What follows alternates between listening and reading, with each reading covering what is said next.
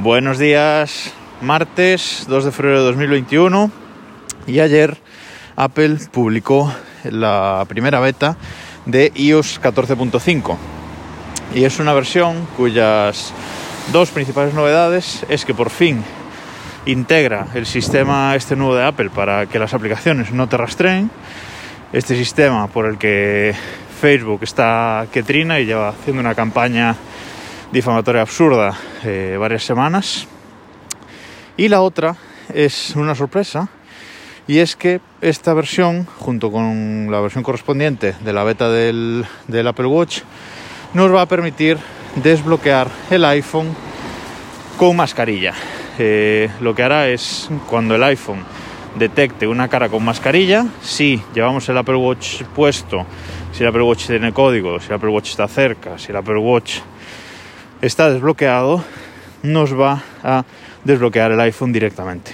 Esto es eh, exactamente lo mismo que hace eh, el Mac para desbloquearse con el, con Apple Watch, que lo hace ya desde, creo que hace tres versiones del sistema operativo. Esto es eh, espectacular.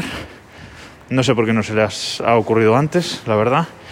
Y es seguramente el principal motivo por el que el año pasado no, pues no me compré el iPhone 12, realmente, porque ese seguía trayendo ese desbloqueo solo con, la cara y, sin, sin Touch ID.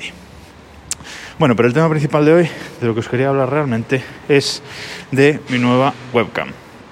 Como sabéis algunos, yo grabo otro podcast que es eh, Keep Pushing F1, un podcast sobre Fórmula 1, con otros cinco locos como yo de la Fórmula 1. Y eh, hemos regresado a finales del año pasado y hemos decidido hacerlo también en YouTube. La parte principal sigue siendo el podcast, pero eh, lo grabamos en directo en YouTube y hacemos esa emisión directamente en directo. Como digo, lo principal sigue siendo el podcast, pero damos ese plus para quien nos quiera ver eh, grabar en directo. Además, nos facilita mucho las cosas a la hora de eso, de la grabación, de la publicación, etcétera. Y bueno, pues como lo principal era el podcast, pues en este regreso pues hemos comprado, nos hemos comprado micros nuevos para tener un audio de mucha mejor calidad y, lo hemos conseguido. De momento eh, creo que el audio que, tenemos ya, ya es muy bueno.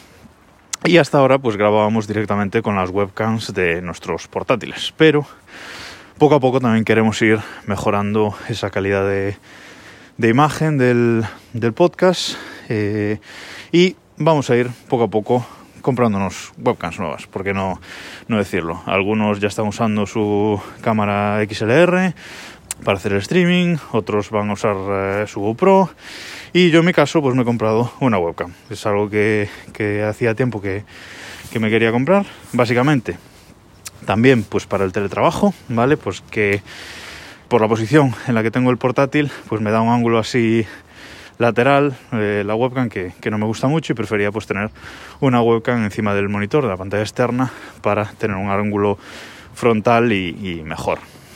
Y me he comprado la Logitech Streamcam, que es esta cámara de Logitech, muy buena calidad, tiene una resolución de 1080p y graba hasta a 60 frames por segundo en, 1080p. Es decir, la calidad de imagen, eh, digamos, máxima para este tipo de, de webcams. La verdad es que, es que se nota mucho los 60 frames por segundo. La diferencia en la, en la calidad de grabación es, eh, es bastante. Tiene enfoque automático de, de, la imagen, lo cual está muy bien, aunque a veces falla. Puede grabar en horizontal, que es lo normal, y en vertical, por si quieres grabar stories por Instagram, eh, etcétera, etcétera, cosa que yo por supuesto no uso. Tiene dos tipos de enganches, una la típica pinza para poner encima del monitor y luego un enganche para ponerlo en un trípode si, si queremos, un trípode normal con una rosca típica de trípode. Y lo que me ha sorprendido es que es enorme. O sea, yo no pensaba que fuera tan, tan grande. Y la verdad es que la, la webcam esta es, es enorme. No es que quede mal encima del monitor, pero me ha sorprendido su, su tamaño. Es eh, contundente, la verdad. Bueno, tiene un cable directamente conectado a ella que no se puede soltar, que esto es un punto malo realmente, pero bueno, que acaba en USB-C. Y es lo que os contaba el otro día, que el segundo puerto USB-C de mi MacBook Pro ya tiene dueño y es esta webcam. Lo conecto directamente al MacBook Pro en su otro puerto USB-C. El cable es lo suficientemente largo, la verdad es que sin queja ninguna en, en esto, llega, llega perfectamente, creo que es metro y medio de, de cable. Tiene también dos micrófonos omnidireccionales integrados en la propia, en la propia malla esta que tiene la webcam al lado del, de la lente. Mm, no suena nada mal, la verdad, pero bueno, no para grabar calidad podcasting no, pero, pero para hacer un streaming normal, pues a lo mejor sí que vale, incluso para, para una videoconferencia normal de teletrabajo, pues valen perfectamente. Y tiene un pequeño LED blanco que se enciende cuando, cuando está activa, muy útil para saber si está activa. Mm, me gusta mucho que mm, puedes en la aplicación puedes configurar modo panorámico o modo normal más cerradito. Eh, tiene un ángulo de hasta 78 grados de captura, con lo cual es bastante, bastante amplio. A mí me gusta más el ángulo cerrado, pues por ejemplo para, para grabar el podcast, para grabar Keep Pushing.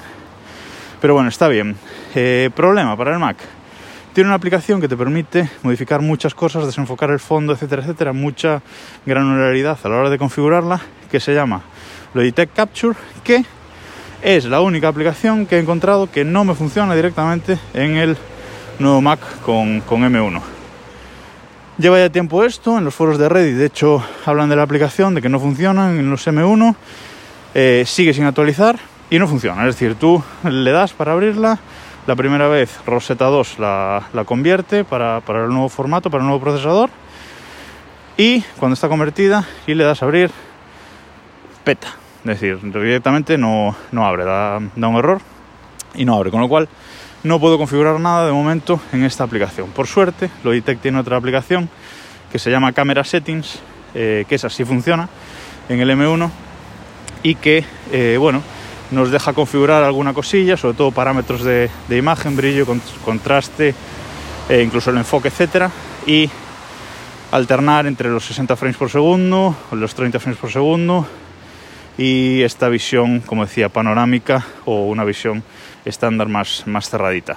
Eso lo uso para configurarlo y bueno, de momento me vale, pero eh, estoy esperando a ver si actualizan esta Logitech Capture que realmente permite muchas más eh, configuraciones contento con la webcam, además la pillé en una buena oferta porque valer precio oficial son 160 euros, en Amazon se suele encontrar por 130, 140 y yo la compré por 100 euros, con lo cual es un precio caro para una webcam, pero realmente es eh, ahora mismo creo la mejor webcam que hay en el, en el mercado de este, de este tipo, así que contento con ella, echado un ojo. Y por cierto, hoy martes eh, tenemos directo a las 9 de la noche en el podcast de Fórmula 1, Keep Pushing F1, podéis buscar en, en YouTube, en nuestro canal y, y, ya os digo, esta noche a las 9 ahí estaremos grabando de nuevo hoy un especial sobre Fernando Alonso. Hasta aquí por hoy, nos escuchamos mañana o esta noche.